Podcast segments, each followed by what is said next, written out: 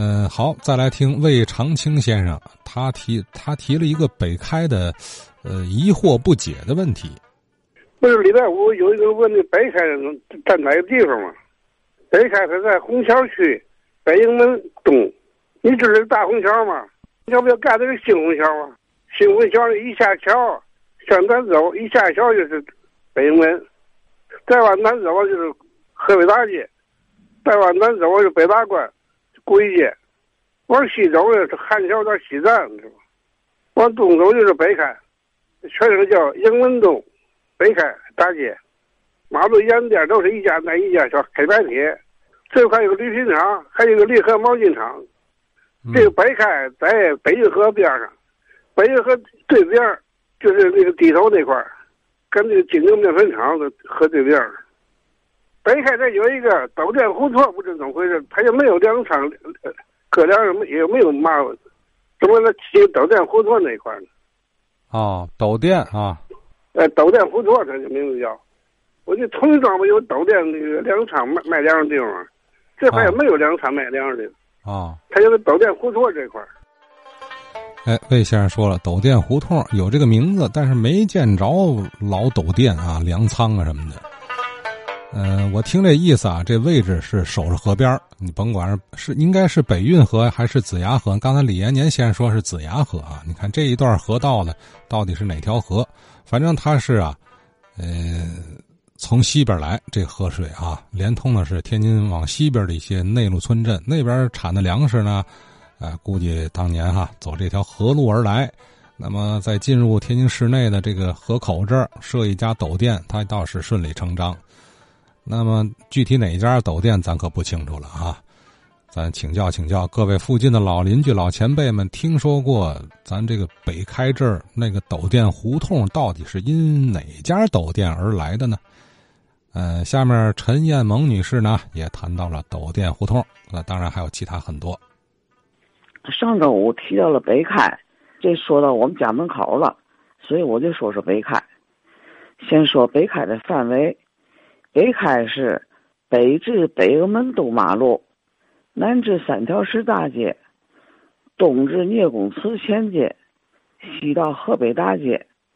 在这个范围内有聂公祠、张公祠、周公祠、玉皇庙。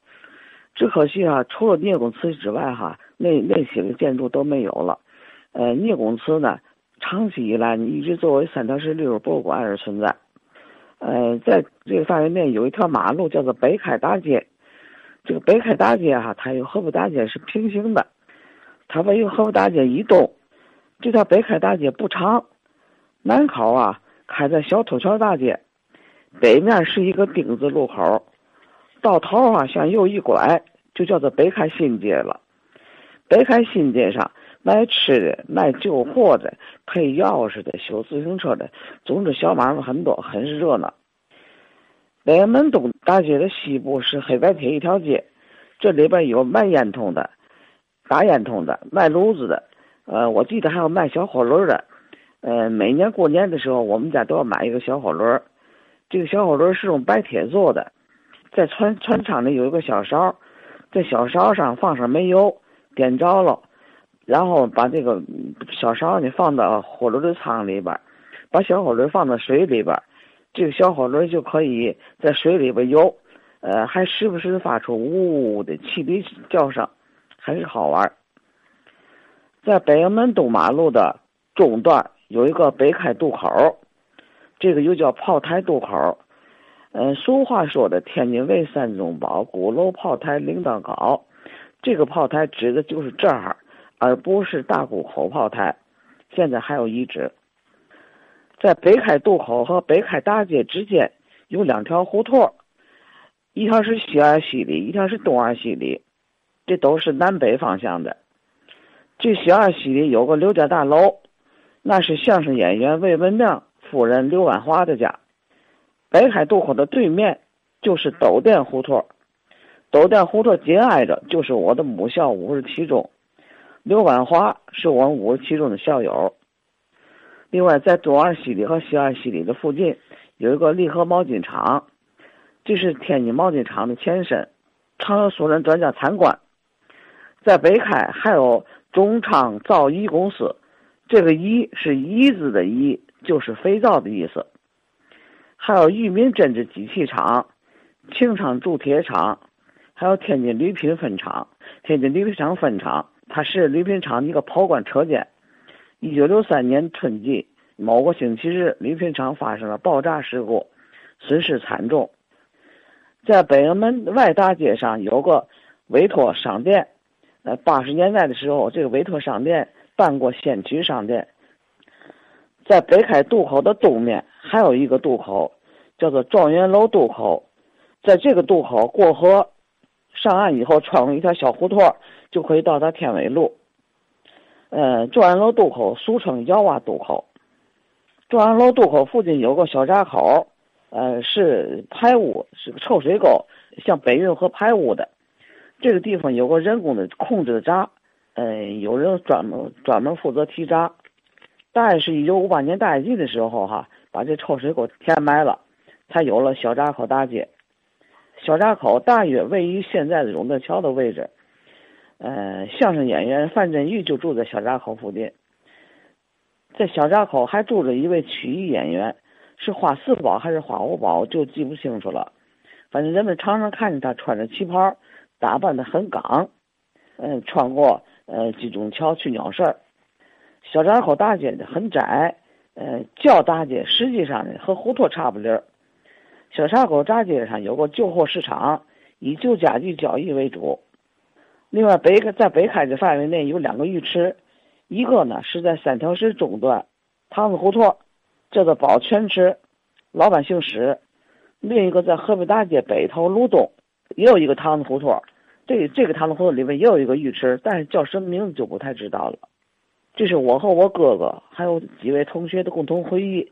由于时代久远，儿时的记忆难免有遗漏和偏差，还望知情的话友们给予补充和更正。哎，陈彦萌陈阿姨提到了一个渡口名字，我挺有兴趣，叫状元楼渡口。这个状元楼啊，它指的是不是前不久尹树鹏老师讲的那个？河北区的那那那小状元楼，是末代状元刘春霖的住所。他那小楼啊，在河北区那一侧的运北运河边我记得说是跟那个恒源纱厂毗邻啊。天纬路北端那还有一条状元楼胡同呢。那么这个渡口那位置啊，我估计在河北这这呃这一岸上啊，河北区这个岸上，可能就是在这个位，在状元楼门口。啊，所以才以他这个名字来命名之啊。那么陈女士说，这个状元楼渡口也叫什么呢？也叫窑洼渡口，而北开渡口呢，又叫炮台渡渡口，就是俩渡口。这一点是不是跟您的记忆能吻合呢？如果有出入，希望您也提出来啊，叨叨叨叨这几个渡口的名字。之所以这么说，因为我又听到了臧克兴先生，呃，今天讲的内容。北开这片地方不有百度吗？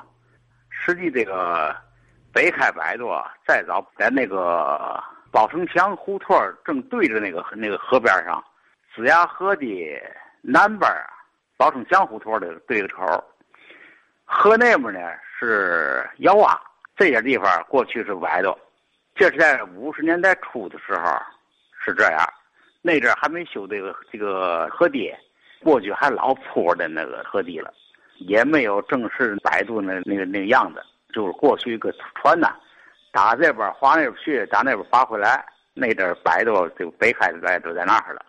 现在打那个北开摆渡那个那地点呐，实际过去一开始那个地方是叫炮台摆渡，炮台摆渡后来又改成了那个那个恒源摆渡，因为它河那边是恒源三砂厂。